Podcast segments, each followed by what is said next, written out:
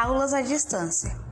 Ao entrar em quarentena, o governo de São Paulo criou um aplicativo, Centro de Mídias, para auxiliar no processo de ensino e aprendizagem com a utilização de tecnologias para a formação de professores e as transmissões de aulas para os alunos da rede estadual do ensino de São Paulo, onde se passa em três plataformas: YouTube, Facebook e na TV.